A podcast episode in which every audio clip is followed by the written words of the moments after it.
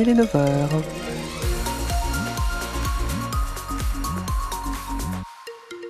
Un temps variable hein, pour cette journée avec de rares averses possibles localement et puis en fin d'après-midi le retour de très belles éclaircies, un peu de vent.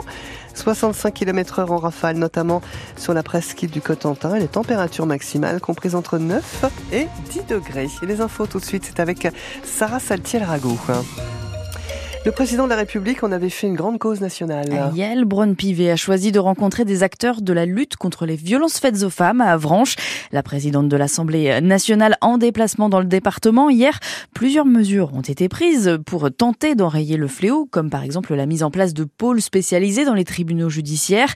Ce déplacement, c'est donc une manière d'avoir un retour des professionnels, explique Yael Braun-Pivet.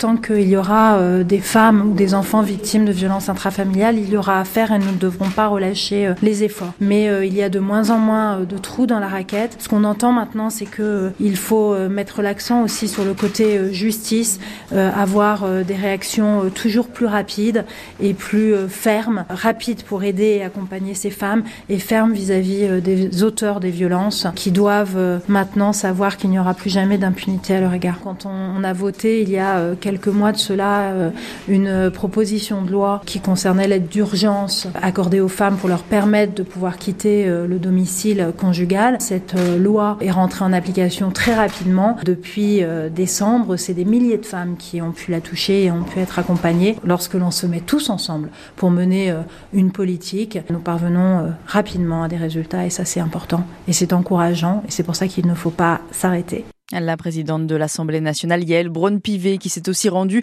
dans une ferme expérimentale de la Blanche Maison à Pont-Hébert, c'est dans le Saint-Lois.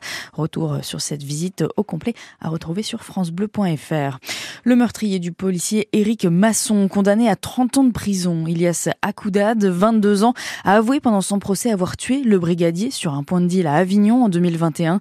La cour d'assises du Vaucluse a rendu son verdict hier et a assorti la peine d'une période de sûreté de 20 ans. Pour la profession, c'est un événement depuis le début de l'année. Un accord a enfin été trouvé entre le géant Lactalis et ses fournisseurs laitiers. 425 euros les 1000 litres de lait, ça reste en dessous des attentes, mais c'est 5 euros de plus que la dernière proposition du numéro 1 mondial du secteur. Le groupe qui était dans le collimateur des agriculteurs avec plusieurs sites bloqués dernièrement en Normandie, comme à Sainte-Cécile ou Isigny-le-Bois dans la Manche eux, n'arrivent plus à se nourrir sans les restos du cœur. Cet hiver, l'association aide plus de 2000 familles dans la Manche. Elle a besoin de votre aide. Pâtes, conserves, produits d'hygiène. Les restos lancent leur grande collecte partout en France et dans 70 supermarchés du département ce week-end.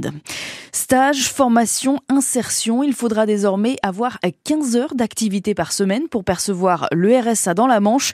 Le département fait partie des 29 qui rejoignent le test de cette mesure. Le RSA sous contrepartie ce ne sera pas nécessairement expérimenté de la même manière partout, mais la mesure doit être généralisée en, sur tout le territoire français d'ici 2025. Euh, la Manche récompensée au Salon de l'Agriculture à Paris cette semaine. Médaille d'or pour Béatrice Bazir des gourmandises de la baie. C'est à Saint-Quentin-sur-le-Homme, près du Mont-Saint-Michel. Récompense parmi plus de 20 500 produits pour l'un de ses desserts, la crème renversée caramel.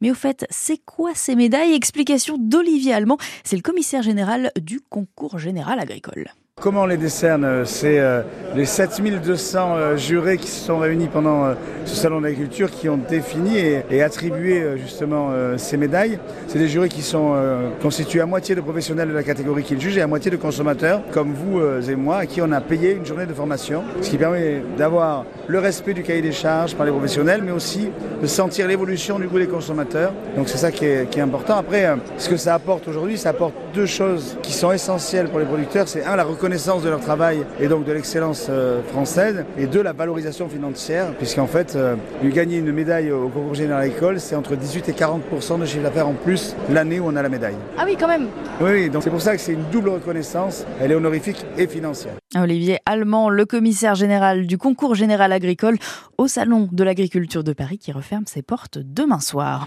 Une page de sport avec un, une sacrée claque infligée par les handballeurs cherbourgeois. La JS Cherbourg a battu Angers 37 à 25 hier soir. Les Mauves restent donc dans la course au play-off avec leur cinquième place de Pro League. À suivre aujourd'hui du football. L'US Avranches affronte le Red Star, leader du championnat national, alors que les Manchois sont 12e, match à 17h. Et puis en Ligue 2, le Stade Malherbe de Caen se déplace sur la pelouse de Pau pour la 27e journée. Rendez-vous dès 18h bien sûr sur France Bleu Cotentin pour ne rien manquer de cette rencontre. Un rendez-vous boxe également aussi aujourd'hui, c'est au gymnase Bagatelle de Tour-la-Ville. 34 combats au programme, notamment des professionnels, dont celui du cher bourgeois Maxime Morel. Il sera opposé au géorgien Elshan Seidov. Ça commence